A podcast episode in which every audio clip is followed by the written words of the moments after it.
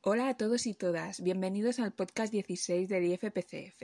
Esta semana centraremos el episodio en las fatídicas explosiones del puerto de Beirut, que tuvieron lugar en la capital libanesa este pasado martes 4 de agosto. Estas explosiones afectaron al puerto y sus inmediaciones y dejaron al menos 220 fallecidos, 700 heridos y varios desaparecidos. Hablaremos primero de algunos conceptos criminológicos relacionados con este tema, como por ejemplo los motivos por los cuales es importante el urbanismo en relación al almacenaje de sustancias explosivas. Tendremos seguidamente a Fátima del Departamento de Química y Toxicología de este nuestro centro para hablar sobre el amonio, uno de los compuestos químicos implicados.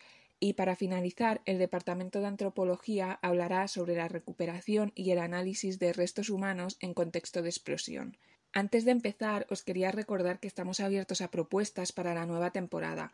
A partir de septiembre nos tendréis de forma quincenal y queremos abrir el espacio para que vosotros podáis colaborar, seáis alumnos, exalumnos, profesionales de otros medios o oyentes con un mensaje que dar que creáis relevante en este nuestro contexto. Así que ya sabéis, si tenéis temáticas sociales, de criminología, de ciencias forenses, de historia, de cultura relacionadas, eh, nos podéis escribir un mail a contacto arroba institutoforense.es o a mí personalmente en noelia.medina arroba institutoforense.es y valoraremos daros una intervención o teneros de forma recurrente encantados. Y bien, empezando por los aspectos criminológicos de la explosión de Beirut, lo primero que quería comentar es que, como en todo suceso de tal envergadura, lo primero que ha aparecido eh, son especulaciones y también sensacionalismo en la prensa. Se ha estado hablando de, de un posible atentado, de que no fuese una explosión accidental, de que fuese un misil, y quería comentar que esto es inevitable, ¿no? No se puede controlar que publican miles de personas en Internet cada minuto, pero esto lo único que provoca es que se entorpezca la investigación y que se genere una alarma social más grave de la que debe de haber, ¿no? No podemos hablar de un posible atentado terrorista si no estamos seguros de ello, si no tenemos eh, indicios de que esto es así, ya que será diferente eh, el modo de actuación si es un atentado terrorista a si es una explosión accidental, ¿no? Estamos hablando de que un atentado terrorista seguramente lleve enlazado otros ataques y en cambio una explosión accidental si lleva enlazada a otras explosiones será siempre en las inmediaciones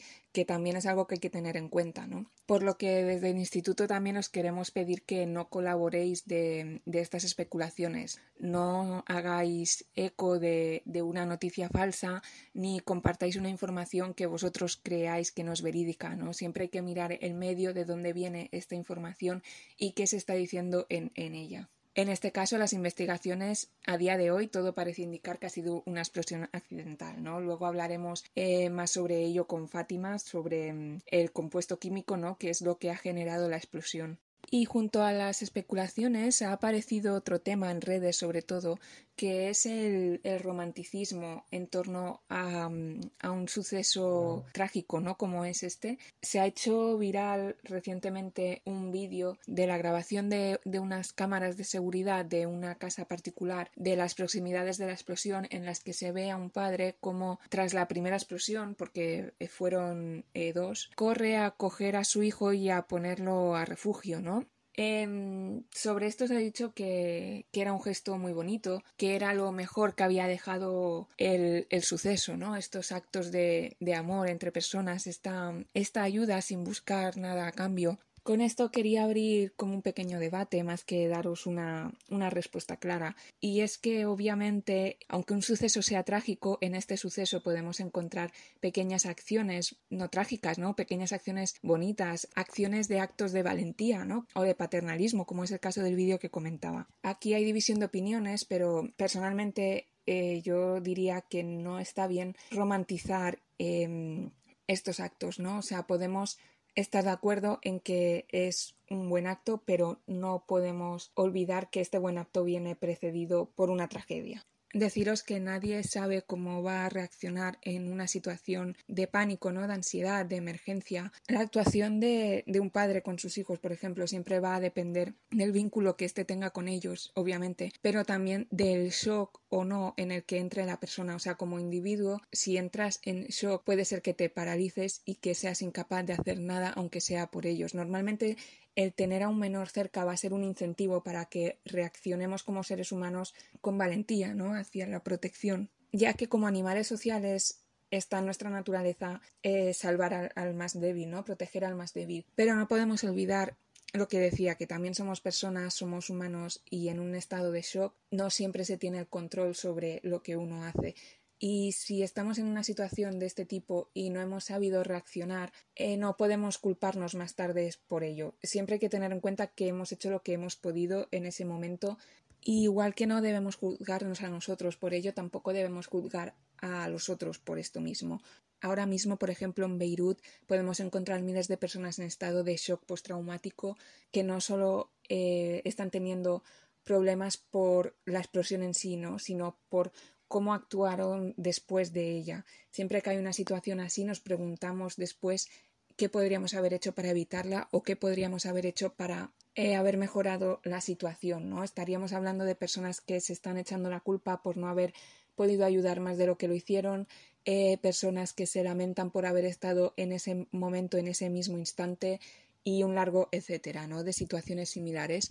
Y aquí es donde entra un papel fundamental en este tipo de situaciones que es el papel del psicólogo, del apoyo profesional. Cuando se da una explosión involuntaria, se activa un seguido de, profesionales, ¿no? Pero los más evidentes quizás son eh, los servicios de emergencia, ¿no? Ambulancias que van a la zona, eh, bomberos, los especialistas que van a contener, en este caso, las sustancias, el humo, Em, si hubiese humo tóxico, ¿no? Mm, también hay que tener en cuenta que van a alterar el, entorno, ¿no? Estaríamos hablando de, por ejemplo, contaminación en ríos, contaminación eh, atmosférica, eh, lluvia tóxica em, minutos después de la explosión, etcétera.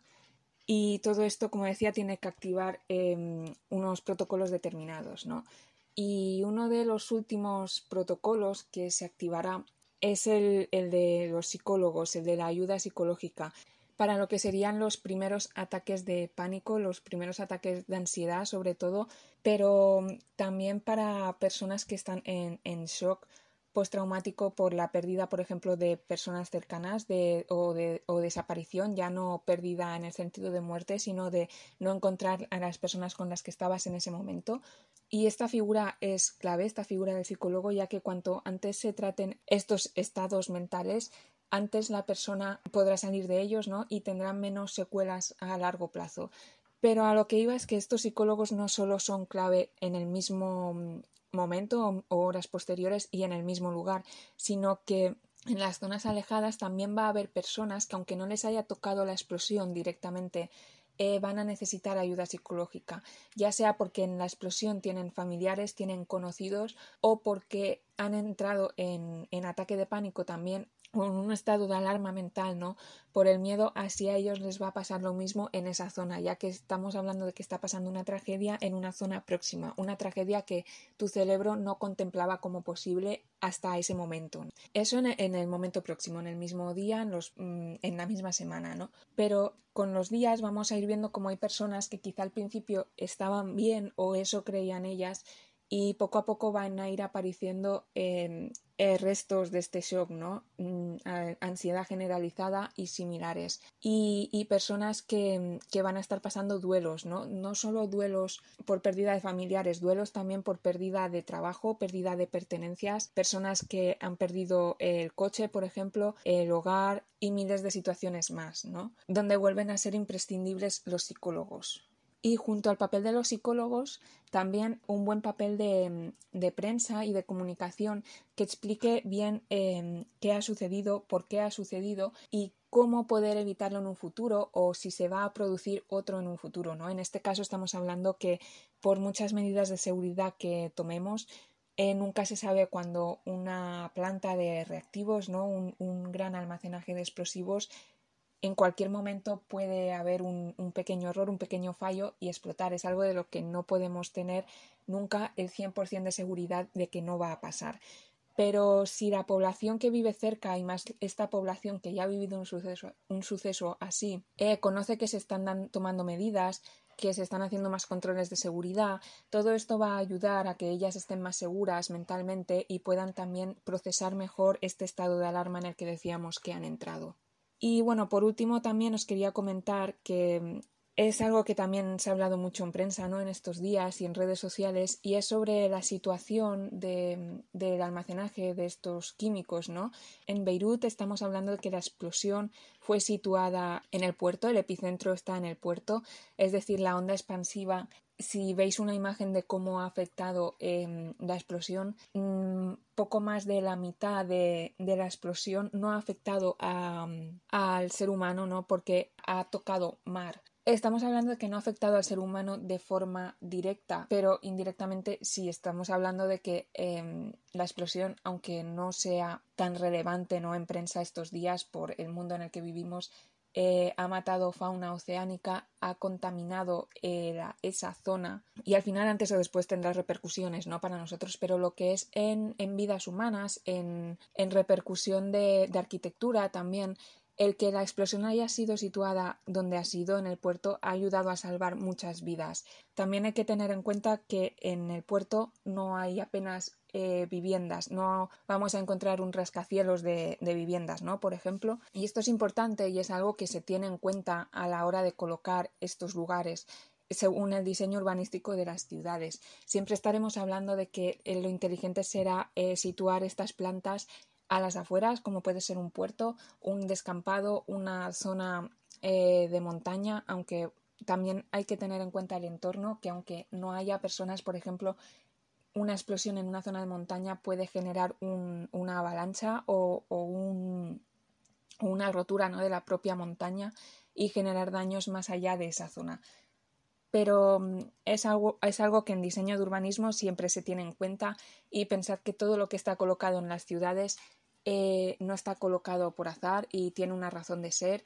Y bueno, por último, eh, así sobre temas criminológicos, os quería comentar también que, eh, bueno, lo hemos introducido un poco antes ya con el tema de, de la función de los psicólogos en este tipo de sucesos y en algún podcast ya hemos hablado de esto anteriormente, sobre todo al principio de cuando hablábamos de los inicios ¿no? de la pandemia. Este tipo de, de sucesos va a generar un cambio radical ¿no? en una generación entera todos los niños que ahora han vivido esto eh, van a crecer con, con, esto en la cabeza, con el haber sobrevivido a una explosión química, ¿no? Y esto al final eh, afecta como grupo, como sociedad y genera un escalón, una, por decirlo de algún modo, una generación entera que tiene muy marcado un antes y un después en su vida. Serán personas que en un futuro tendrán, ¿no? Han adquirido este conocimiento de cómo vivir en una situación de alarma general pero también serán personas que vivan con un pequeño trauma interior, aunque este esté tratado y puedan hacer vida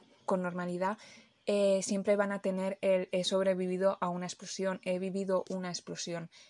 Y estos son elementos que en una situación de, estrés próximo, en una situación de alarma, ya sea por un accidente o por cualquier cosa, nunca van a saber cómo va a reaccionar su cuerpo, porque ya tienen una situación previa muy estresante.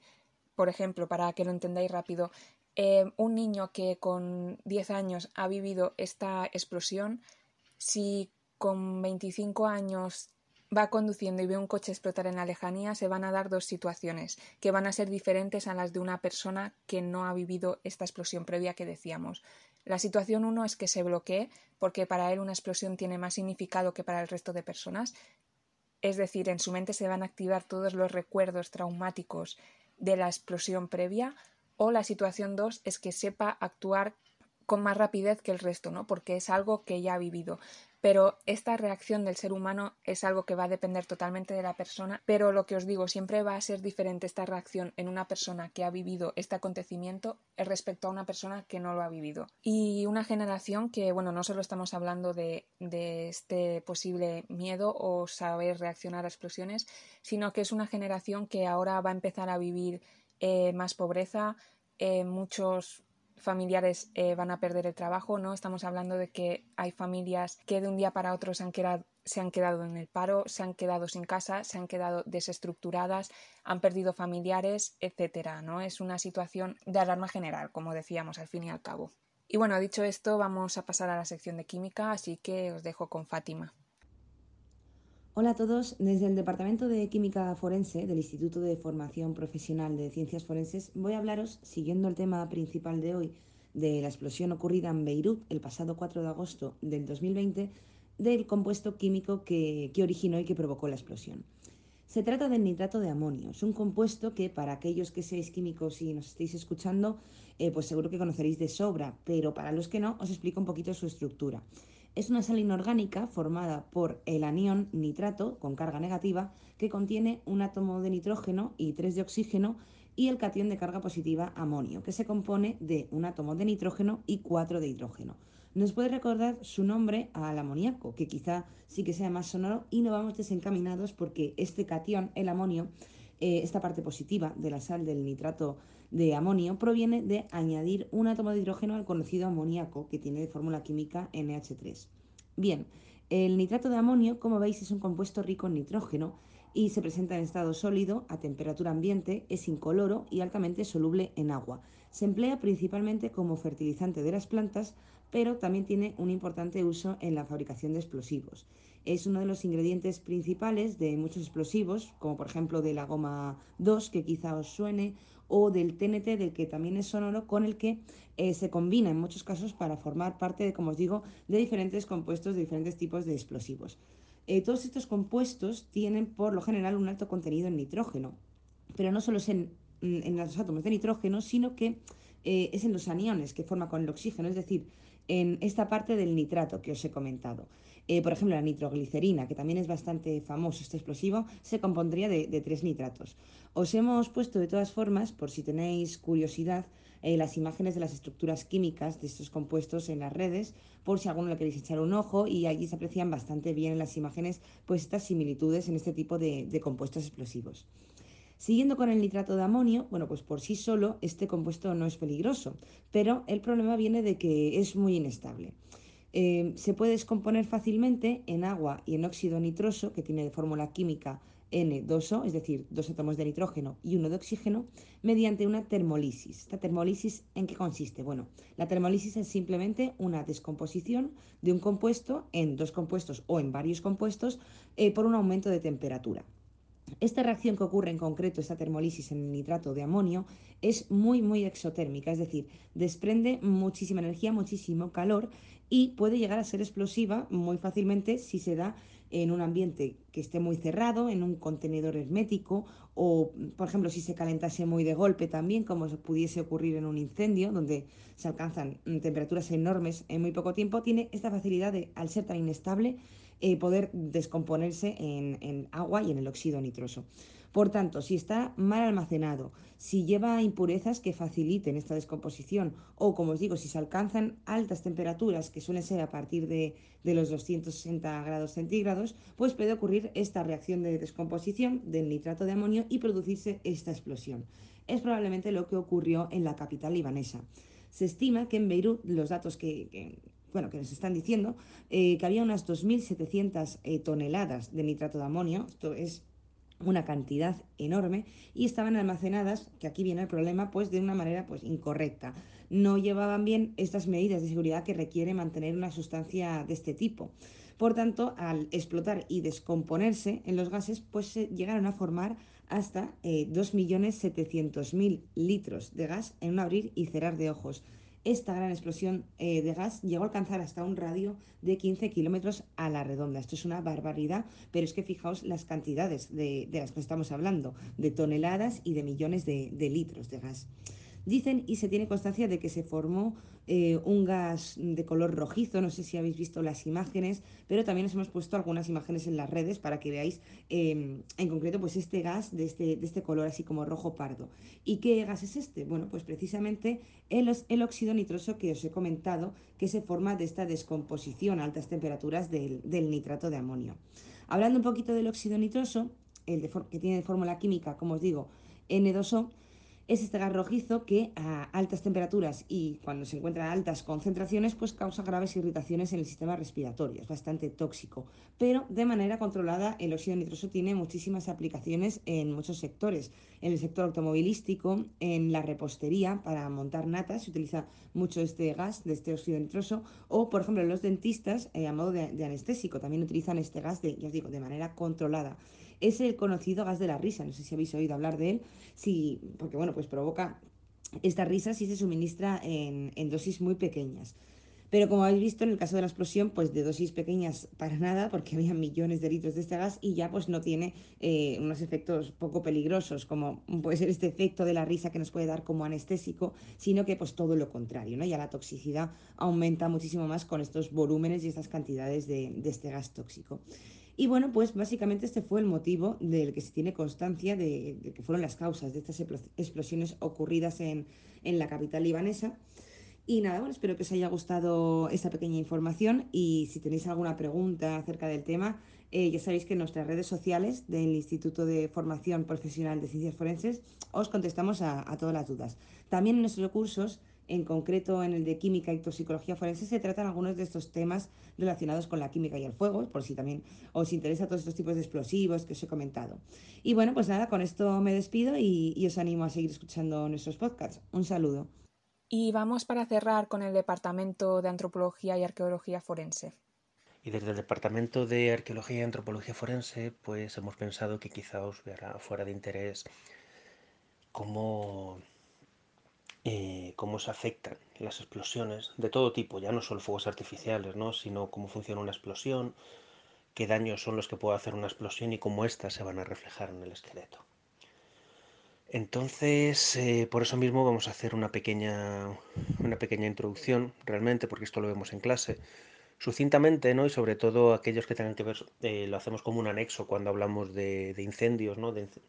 Como una epígrafe para hablar también de explosivos, ¿no? Y también vemos este tipo de daños pues, cuando hablamos de marcadores de violencia y sobre cómo se manifiesta la violencia en vanguardia y retaguardia mediante el uso de granadas, morteros, eh, minas. ¿no?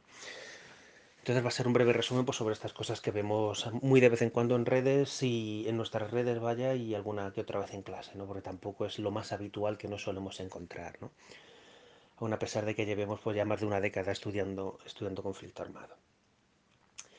Entonces, bueno, como, os comentaba en clase, ¿vale? Eh, una explosión, ¿vale? Va a suponer eh, una deflagración resultado de un aumento de temperatura, generar un vacío y una presión, ¿vale? Dentro de un ambiente que está cerrado.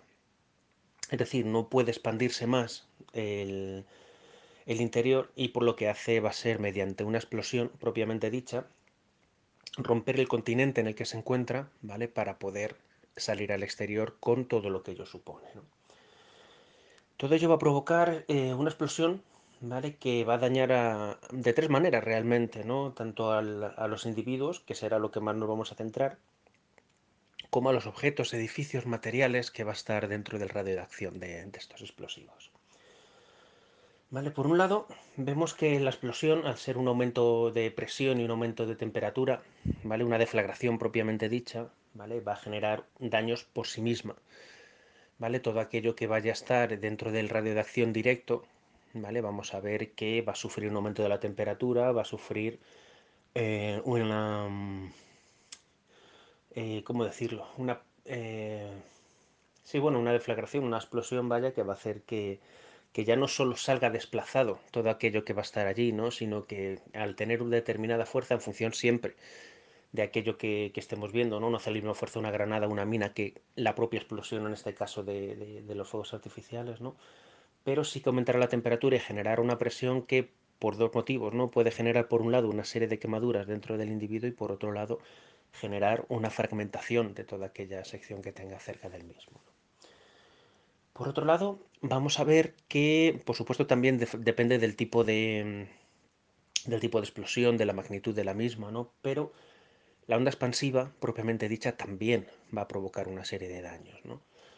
Eh, ya no solo para desplazar elementos, no sé si os acordáis hace relativamente poco que hubo una explosión aquí en, aquí en Cataluña, que una de las partes de la había sido movida una plancha de metal que había viajado determinada cantidad de, centenares de metros ¿no? y que se había entrado dentro de un domicilio y había matado a una persona. ¿no? No, es la, explosión propiamente dicha, sino que en función del grado de la misma ¿vale? va a generar una onda expansiva. ¿Esto qué es? Que va a generar un vacío que lo que va a hacer va a ser desplazar la atmósfera. ¿Vale? Y esos daños van a, van, eh, y esa fuerza ¿vale? va a impactar ya no solo en tanto las personas como los objetos que provocan un, desplazamiento, un impacto, ¿vale? que se va, va a ser, eh, dentro de antropología, va a ser vinculado, ¿vale? por decirlo de alguna manera, va a ser em, comparado ¿vale? con aquellos, aquellas fuerzas eh, mecánicas ¿vale? que estén vinculadas dentro de los elementos de, golpes con objeto contundente. ¿Esto que supone? Que este desplazamiento genera un impacto dentro del mismo. Generalmente eh, lo que hacen es doblar, ¿no? Genera, genera, una fuerza de presión y compresión y también una fuerza de flexión respecto al individuo, ¿no? que hace que el individuo o los objetos sean desplazados porque hay un ente externo, ¿vale? Esta, esta sección de la atmósfera que está siendo desplazada y que después va a volver de, nuevo a su lugar, ¿no? que lo que va a hacer va a ser que de nuevo eh, genere un impacto directo sobre él provocando desplazamientos, provocando fracturas o pérdida de continuidad del tejido.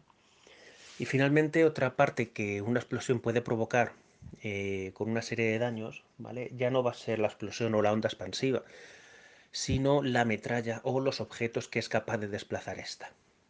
Quiero decir, hay algunos elementos que van a estar constituidos con objetivo de hacer este daño, de crear metralla. ¿no? Una granada, por ejemplo, está dentro de un elemento metálico, ¿vale? Que cuando se genera este vacío, es decir, se tira de la anilla, se libera, se libera el pulsador, el pulsador va a golpear eh, un, llamémosle temporizador, ¿no? En base a una mecha de, de larga duración, ¿vale? Que eh, una vez lanzada, bueno, se tiene que lanzar y tal para, evitar daños propios, ¿no? Pero eh, con, una vez que llega al punto donde está la pólvora, se expande, genera un espacio vacío y al lanzarla va a provocar primero la explosión, segundo la onda expansiva, pero lo más importante, el propio continente de, en el que se ha producido la explosión, ¿vale? Se va a fragmentar. Y eso lo que va a hacer va a ser que eh, una serie de, de, trozos de metal de carácter más o menos irregular también salgan, disparados, de tal manera que tendríamos tres formas de dañar al enemigo, por la explosión, por la onda expansiva y por los materiales que van de, de resultantes de la deflagración. Pero luego también tenemos que eh, las explosiones como en este tipo, ¿vale? Ya no van a ser solo eh, los dos que hemos visto antes, ¿no? La explosión y la atmósfera, sino también los objetos que esta desplace, ¿no? Como hemos visto antes el ejemplo en el que la plancha de metal salió volando, se introdujo en una casa, ¿vale? Pero no son pocas, por ejemplo, en las explosiones en... mira, se me está ocurriendo ahora eh, hablar de, aquellas deflagraciones resultantes de gente que lleva explosivos, ¿no? Chalecos de explosivos, que lo suelen hacer en una zona pues donde hay un montón de gente, pues para, para el motivo que fuera, vaya. Entonces esas explosiones, ¿vale? También implica movimiento, por ejemplo, en un mercado, ¿no? Ya eh, puede implicar, si es, si es cerrado, ya no solo la deflagración propiamente dicha, sino la rotura, por ejemplo, del techo que pueda caer y dañar a una persona, si es en exterior, un coche bomba, por ejemplo, puede arrastrar otros coches que pueden ser lanzados y golpear a otra persona, ¿vale? Hablamos de que los objetos terciarios, ¿vale? También son susceptibles de causar daños, ¿no? Pero bueno, ya os hablábamos, ¿vale? Que este tipo de explosiones lo que nos lo hemos encontrado muy, muy, muy sucintamente, ¿vale? Pero lo poquito que hemos visto en estos casi 20 años son son dos fundamentalmente, ¿no? Las granadas que hemos visto cómo se, cómo se aplicaban, ¿no? Y sobre todo, más que por la onda expansiva, que sí es verdad, eh, o la deflagración propiamente dicha, que sí es verdad que genera una serie de discontinuidad del tejido, ¿no? Se genera una fuerza de presión en la zona donde esta afecta, y lo que hace es lanzar al, enemigo, bueno, al enemigo no, a la, víctima, vaya, eh, hacia, hacia una dirección, ¿vale? Y esa fuerza que va a ser superior siempre a la resistencia que es capaz de ejercer el hueso, va a provocar una pérdida de continuidad del propio tejido. ¿no? Entonces ahí vemos un poco desde dónde ha venido y hacia dónde se ha dirigido la onda expansiva. ¿vale? Pero muchas veces también vamos a ver em, metralla, restos de metralla procedente del continente del, mismo, ¿no? del, que haya sido lanzado, una granada, por ejemplo. ¿no? Entonces estos fragmentos salen disparados y pueden quedar ¿vale? Eh, clavados dentro, de, dentro del registro óseo, aunque muchas veces no podemos verlo porque eh, en función también de la distancia y la fuerza se puede quedar dentro del, dentro del tejido blando, entonces ahí sí que no podríamos llegar a ver. No es uno de los grandes problemas que tenemos, ¿no? que nosotros al trabajar restos tan antiguos lo que nos lo que nos encontramos es que, es que el tejido orgánico prácticamente nunca está. Entonces todas aquellas enfermedades, traumas, causas de la muerte, asesinatos, etcétera, que hayamos podido ver, ¿vale? Va a estar oscurecido por el hecho de que muchas veces no va a llegar a hueso, ¿no? Pero bueno, dentro de lo que seamos capaces de interpretar, ahí siempre están las opciones, ¿no? Y luego, por, y luego, por ejemplo, este es un caso que sí que me pasó un compañero y tal sobre minas, ¿vale? Una mina lo que se va a activar en el momento en el que alguien la pise, ¿vale? El sistema de explosión, en este caso, en el momento en el que es pisada, ¿vale? Se va a activar y en el momento no se va a activar en el momento en el que se retire el pie de la misma, porque ahí es donde se va a liberar el percutor que va a iniciar esta deflagración. ¿Qué ocurre? Que en el momento en el que la pisas no tienes tiempo material para poder eh, para poder retirarte de la misma. Entonces, la mayor parte de los daños que nos encontramos en este caso son los pies, por supuesto, ¿no? La zona del talón es donde más veces lo, se encuentra con lo que supone esto, ¿no? Una rotura del hueso, una pérdida de continuidad, más todo lo que supone en el tejido orgánico, la pérdida de la piel, el, sistema muscular, la pérdida de sangre, etcétera, etcétera, ¿no? Pero como os decía, a nosotros en lo que se nos refiere al, al, material osteológico lo que solemos ver es una pérdida de continuidad del tejido, ¿no? La zona de contacto suele tener un color más, más oscuro, ¿vale? Y una zona de pérdida de continuidad en función de, de abajo hacia arriba, vaya, quiero decir, porque la presión se genera de esa manera, ¿no? Y poco más. Ya os digo que durante, durante todos estos años muy poquitas veces hemos visto explosiones, ¿no? daños referentes a explosiones, salvo algún, algún caso de metralla.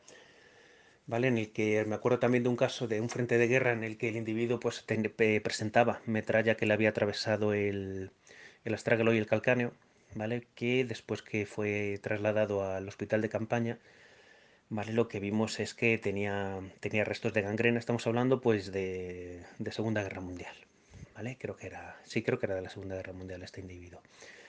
Empezó a, a infectarse, ¿vale? Comenzó el proceso de gangrenas dentro del hospital, eh, le hicieron una, una amputación, ¿vale?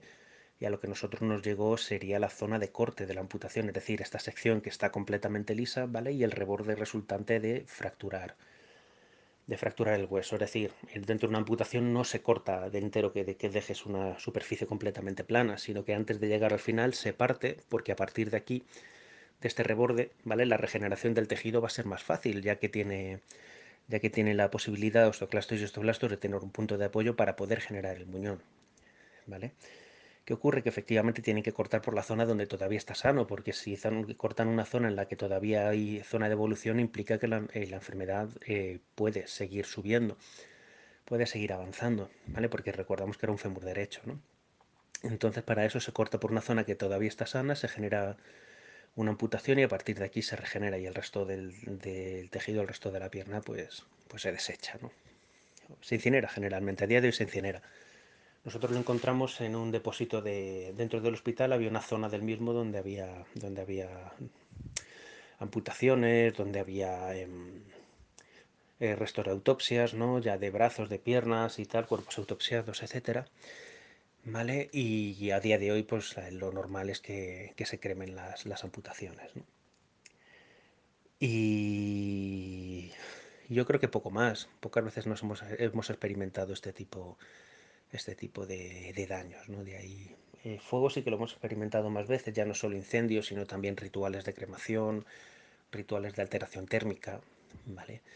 Pero respecto a esto mismo, eh, seguro que, bueno, eh, seguro que, que las compañeras os van a remitir más información respecto al contexto o cómo, cómo funcionan, ¿vale? Por nuestra parte, pues un poco compartir la experiencia de, de estos, de estos años respecto a la, respecto a los explosivos, ¿vale? Los daños que pueden hacer, que por fortuna en este caso son relativamente pocos. Y con esto terminamos el podcast. Si tenéis alguna duda, ya sea de esto último o de cualquier tema tratado anteriormente, nos la podéis hacer llegar mediante nuestras redes sociales. Nos encontraréis como arroba IFPCF en Instagram y Twitter y como Instituto de Formación Profesional en Ciencias Forenses en Facebook. De igual manera podéis contactarnos mediante los mails del profesorado que tenéis disponible en los planes docentes en nuestra web www.institutoforense.net y bueno, el mío, como he comentado antes, es noelia.medina.institutoforense.es por si lo necesitáis para cualquier cosa. Desde el centro les deseamos una feliz semana y volvemos el lunes.